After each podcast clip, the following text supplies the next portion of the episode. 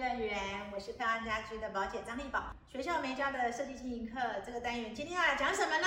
嗯，上次我们已经讲过了哈，一个好品牌真的可以提升蛮多价值，又可以降低你的成本。那接下来我们要讨论的是，客人不会自动送上门呢，那你怎么样才能被知道呢？哎，有一句话我觉得很有意思哦。哎，以前呢有个古语说“酒香不怕巷子深”，什么意思呢？酒够香，好，你就算是在巷子的深处，人家闻着酒香就来了哈。哎，现在呢设计呢，设计不是酒香嘛，它也没有味道哈。那我们怎么让别人看到我们的设计呢？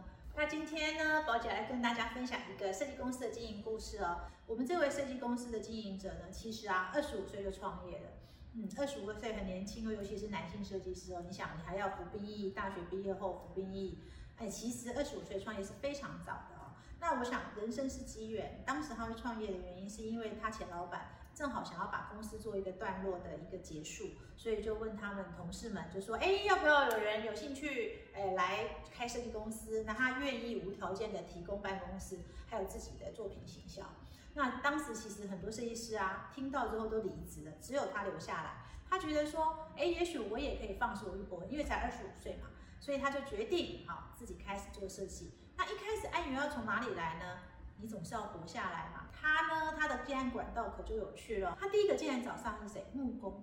因为呢，他发现呢，很多屋主呢，其实啊，不一定找设计师的，很多人会找木工。可是木工需要有人画图，因为现在消费者也都是希望能够看到三 D 图啊、平配图。他一开始其实是帮木工做代工，然后在木工代工这一块呢，他也成为他一个收入蛮重要的来源。那第二个呢，他发现很多北部的设计师，他到南部做案子的时候，需要有人帮他执行，于是乎他也帮很多。北部的设计师开始执行案子，那这样子的累积之下，他终于接到了找他业，就是一个餐厅的案子。可是把一个餐厅做好之后，总是要被人家知道嘛。那他也没什么行销费用，要怎么让别人知道呢？他就发现，哎，有设计比赛可以参加哈。那参加设计比赛也许是个方法，而且那时候的设计比赛，很多设计比赛是没有在收费。于是乎，他就参加了设计比赛。其实啊，就是我们家的设计比赛，就是我们经理奖。然后他参加我们经理奖的比赛之后呢，呃，因为我们是媒体平台，所以我们通常得奖之后，我们会有一些报道。透过报道，他开始有了业主进来了。好，那我们就发现说，其实你可以发现，这个年轻设计师他的他在开拓案源的时候，他其实是不不局限的哈。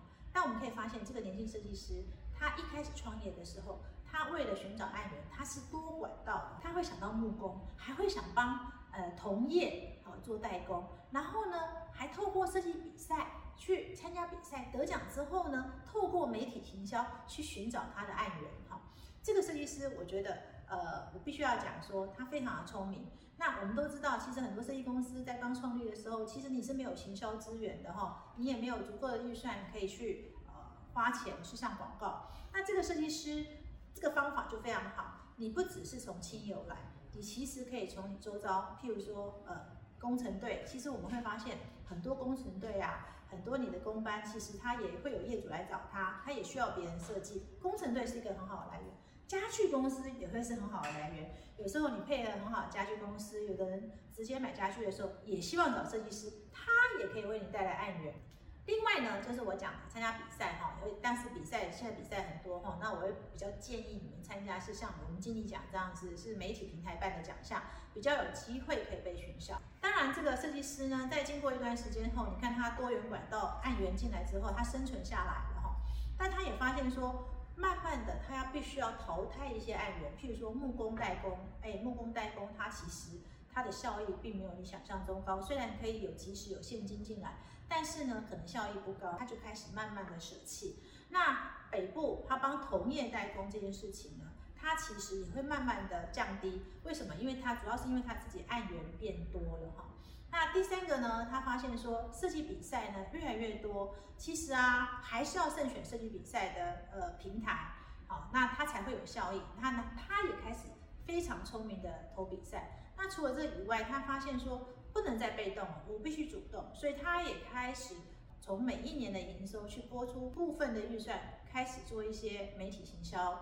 那包含就是在媒体平台去置放、去投放广告，那还有包含自媒体的经营。那透过这样多元管道之后，哎，酒香就被闻到了哈。它即便是在南部，它一样成为台湾一个很有名的一个年轻的一个设计公司。这个就是我要告诉大家的：酒香不怕巷子深。酒香那天出来啊，你作品一定要被看见呢。你一定要透过非常多的管道让别人看见你，透过非常多多的管道去获取案源，从案源之中去养案源，你才可以去真正找到能够代表你的作品，你才有机会争取到更好的业主。